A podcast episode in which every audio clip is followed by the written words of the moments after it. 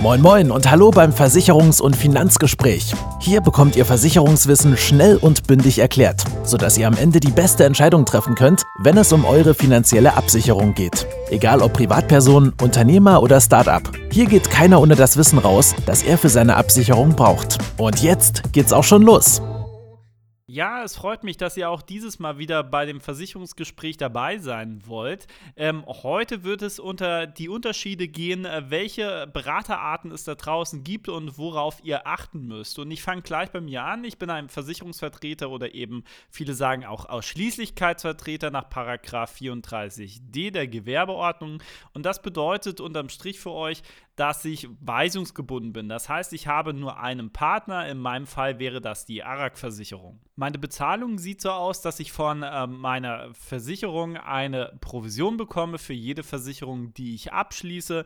Zum einen bekomme ich aber eben auch eine Bestandsprovision für jeden Kunden, den ich gewonnen habe und weiter betreue, kriege ich ein gewisses Fixum dafür, dass ich ihn betreue und immer mit Rat und Tat zur Seite stehe. Ich kann euch nur die Versicherung von der ARAG anbieten, außer die ARAG bietet dieses Risiko nicht an. Dann haben wir auch eine Ventillösung, dass ich euch eine Lösung mit einer anderen Versicherung anbieten kann. Meine Gesellschaft steht fest hinter mir. Auch bei einer Falschberatung würde zum einen meine Betriebshaftpflichtversicherung haften, zum anderen würde aber auch die ARAG hinter mir stehen, wenn das einmal vorkommen sollte. Warum habe ich mich jetzt also für diesen Weg entschieden? Zum einen habe ich ja meine Ausbildung bei der ARAG gemacht, zum anderen bin ich jetzt aber auch schon seit mehreren Jahren in diesem Unternehmen und äh, ich habe eben die Erfahrung gemacht, äh, dass man ähm, es sehr leicht erklären kann, wenn man einfach sagt, äh, es gibt viele Automarken, ich fahre zum Beispiel gerne VW, das heißt nicht, dass es nicht andere Automarken gibt, die zum Beispiel in anderen Bereichen auch sehr gut sein können.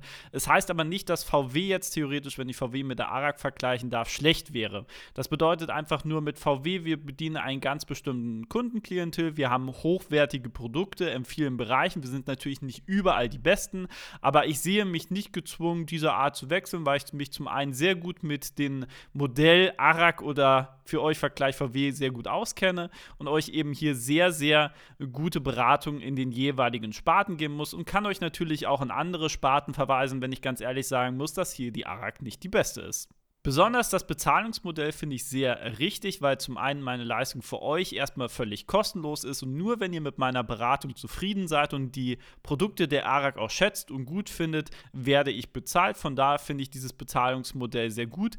Ich liebe Eugle noch mit einer anderen Art, da gehe ich aber erst später noch einmal drauf ein aber äh, genug über mich geredet, weil letztendlich gibt es hier gar nicht mehr so viel äh, zu sagen. Warum diese Arten der Versicherungsvermittler für euch äh, selber wichtig sein sollte, das wird so in diesem Gespräch so nach und nach erklärt, aber kommen wir jetzt erstmal zur nächsten Art, dass ihr hier ein paar Unterschiede selber ersehen könnt.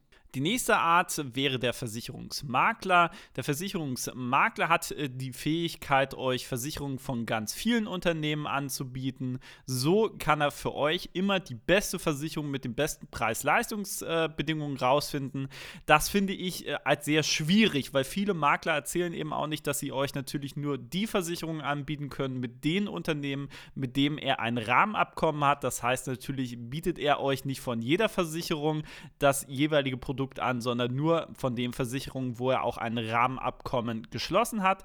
Und hier wird er dann die besten Bedingungen rausholen und das beste Preis-Leistungs-Verhältnis. Das finde ich natürlich auch wieder sehr schwierig, diese Aussage, weil er zum einen wie ich von der Versicherung bezahlt wird und Versicherungen machen nicht überall die gleichen Provisionssätze. Das könnte man natürlich glauben, dass Versicherungen, die mehr oder bessere Provisionen zahlen, dass diese bevorzugt werden. Also zum einen nichts gegen den Versicherungsmakler, der hat natürlich eben sein Alleinstellungsmerkmal, weil er ganz viele Gesellschaften anbieten kann. Aber die Aussage, unabhängig zu sein, finde ich, steht ihm auch nicht so richtig zu, weil er letztendlich ja wieder von den Versicherungen bezahlt wird, genauso wie ich, und dementsprechend nicht weisungsgebunden ist, aber sehr wahrscheinlich hier auch eher die Versicherung bevorzugen wird, die vielleicht eben auch die besseren Provisionssätze gibt. Der Versicherungsmakler haftet äh, persönlich für seine Beratung. Das würde bedeuten natürlich auch, er hat eine Betriebshaftpflicht, die für seine Falschberatung haftet. Sollte die allerdings nicht ausreichen, dann wird er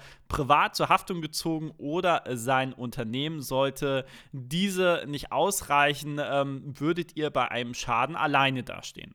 So, wenn wir dann einmal zu dem Vergleich kommen, also der Versicherungsmakler kann ganz viele Versicherungen anbieten von unterschiedlichen Unternehmen. Ich biete sie nur von der ARAG-Versicherung an.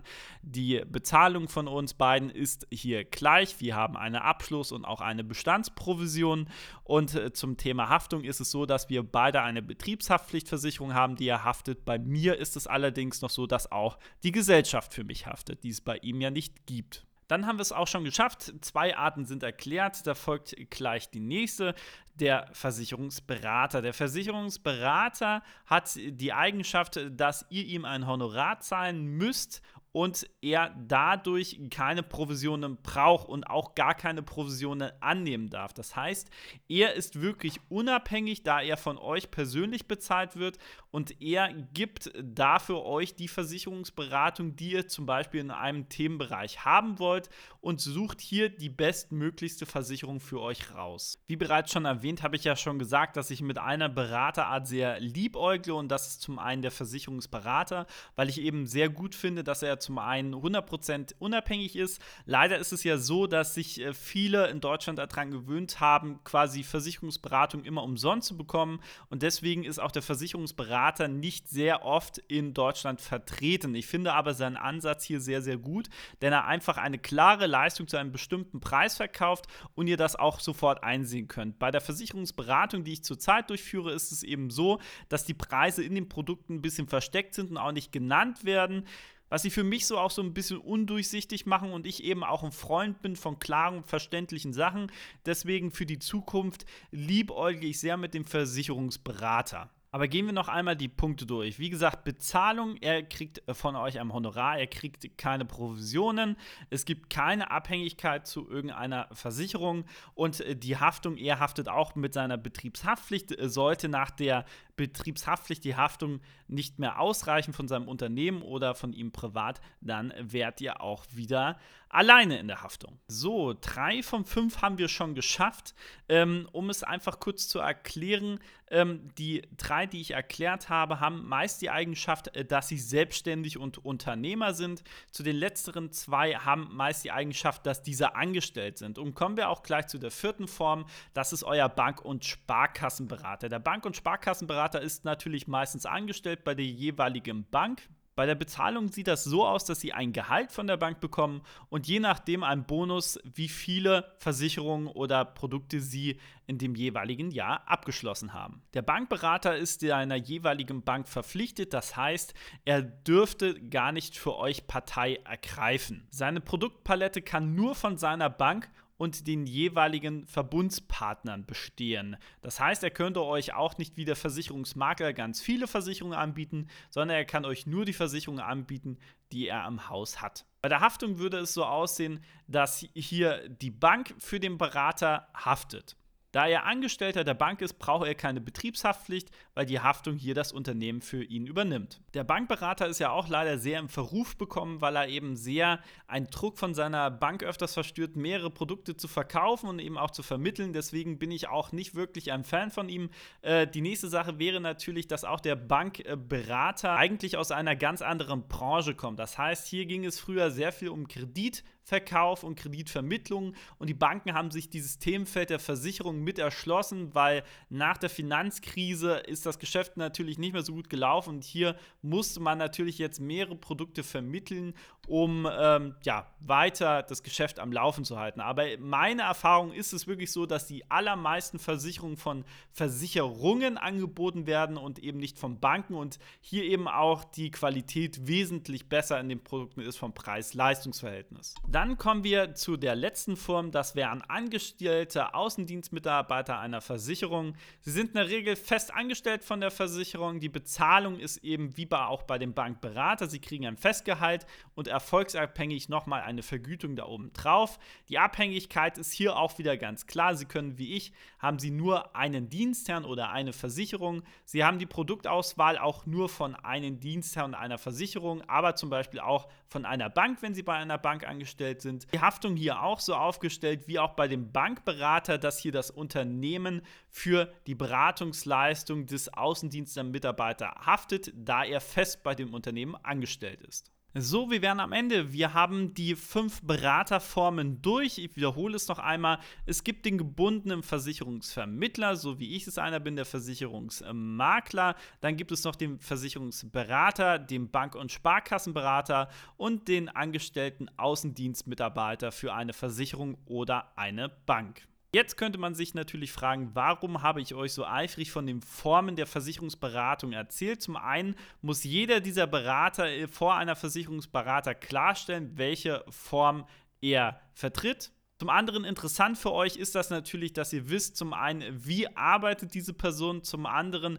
was kann sie mir anbieten und eben B, wie wird diese Person bezahlt, weil ich finde, das ist natürlich immer ganz wichtig. Bei vielen Dienstleistungen sieht man immer ganz klar einen Preis und eben auch eine Leistung und gerade bei Versicherungen wird das noch gerne so getan, als würde es keinen Preis für die Leistung geben, also für die Versicherungsberatung, aber dem ist nicht so. So oder so wird der Preis für eine Beratung immer bezahlt. Entweder ist es in Provisionen versteckt in den Produkten oder es äh, spiegelt sich in einem Honorar wieder. Äh, allerdings ist es auch so, dass man nicht glauben kann, nur weil man bei einer Direktversicherung eine Versicherung abschließt oder wenn man auf die jeweilige Internetseite des Unternehmens geht und hier eine Versicherung abschließt, hier einen besseren Preis bekommt. Dem ist auch nicht so. Die Preise sind nämlich überall gleich, ob ihr jetzt zu einem Versicherungsmakler einen gebundenen Vermittler, einen Außendienstmitarbeiter, der fest angestellt ist. Also die Preise sind überall gleich. Oft bekomme ich eben auch die Frage: Hey Sebastian, ähm, ich war bei Check24. Hier ist das ja ein unabhängiges äh, Vergleichsportal und da habe ich mir einfach mal die besten Preise und Leistungen geholt. Hier bitte Vorsicht. Und deswegen haben wir auch über die Arten der Versicherungsvermittlung geredet. Ähm, Check24 ist ein Versicherungsmakler. Das bedeutet, er bietet euch viele Versicherungen an, mit denen er ein festes Abkommen hat. Wenn ihr hier eine Versicherung abschließt, kriegt er eine Provision. Er ist kein Vergleichsportal. In den jeweiligen AGB des Unternehmens könnt ihr auch dies nachlesen. Hier gibt es auch keine wirkliche Beraterhaftung, weil es hier ja oft gar keinen Berater gibt, weil ihr alles selber im Internet ausfüllt. Deswegen ist es eben auch nochmal einen ganz großen Vorteil, sich einen Berater zu holen. Zum einen ist er der Profi, er weiß genau, was ihr braucht und was für Versicherungen er euch anbieten kann. Zum anderen haftet er auch bei einer Falschberatung. Wenn ihr auf Internetseiten oder zum Beispiel auch zu Direktversicherungen geht und alles selber macht, dann seid ihr dafür zuständig, dass der Antrag hundertprozentig korrekt ist. Sollte äh, dieser nicht sein, hat der Versicherer die Möglichkeit, zum einen im Schadensfall nicht zum Leisten oder sogar von diesem ganzen Vertrag zurückzutreten. Das würde für euch bedeuten, äh, die gezahlten Beiträge bleiben bei der Versicherung und ihr habt auch keine Leistung bekommen. Deswegen würde ich sagen, es hat eigentlich nur Vorteile, sich zu beraten zu lassen, besonders wenn ihr zu einem Profi gibt, weil zum einen die Haftung beim Profi liegt, zum anderen ist es eben viel besser, einen Berater zu haben, der genau weiß, was für Versicherungen ihr braucht und welche nicht. Was diese Beratungsarten alle zusammen haben, ist, dass, finde ich, keine wirklich besser oder schlechter ist. Die einzige Art, wo ich sagen muss, die wirklich toll ist, ist einfach der Versicherungs- Berater, weil der Versicherungsberater hier einfach die Möglichkeit hat, zum einen,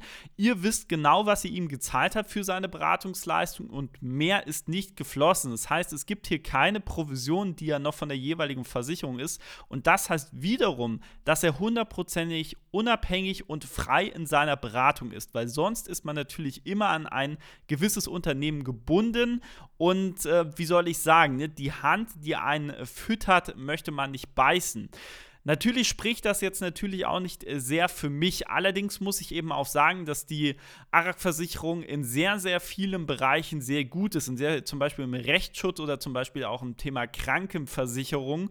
Und äh, da muss ich mich eigentlich gar nicht verstecken. Da muss ich sagen, okay, da gibt es sehr, sehr viele gute Bereiche. Aber zum anderen haben wir auch Bereiche, wo ich sagen würde, das ist sehr unangenehm oder die würde ich eher nicht bei der ARAG versichern. Zum anderen zum Beispiel auch Kfz-Versicherungen, die wir gar nicht selber anbieten anbieten.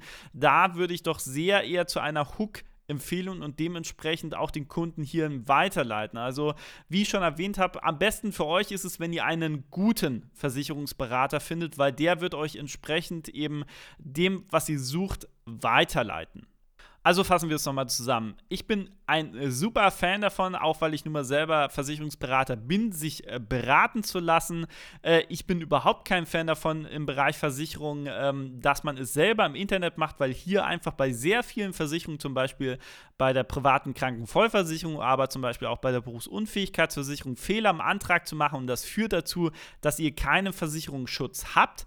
Und das ist einfach sehr kritisch und finde ich auch von den Versicherungen fahrlässig, wenn man sowas was anbietet, aber ich kann den Markt nicht ändern.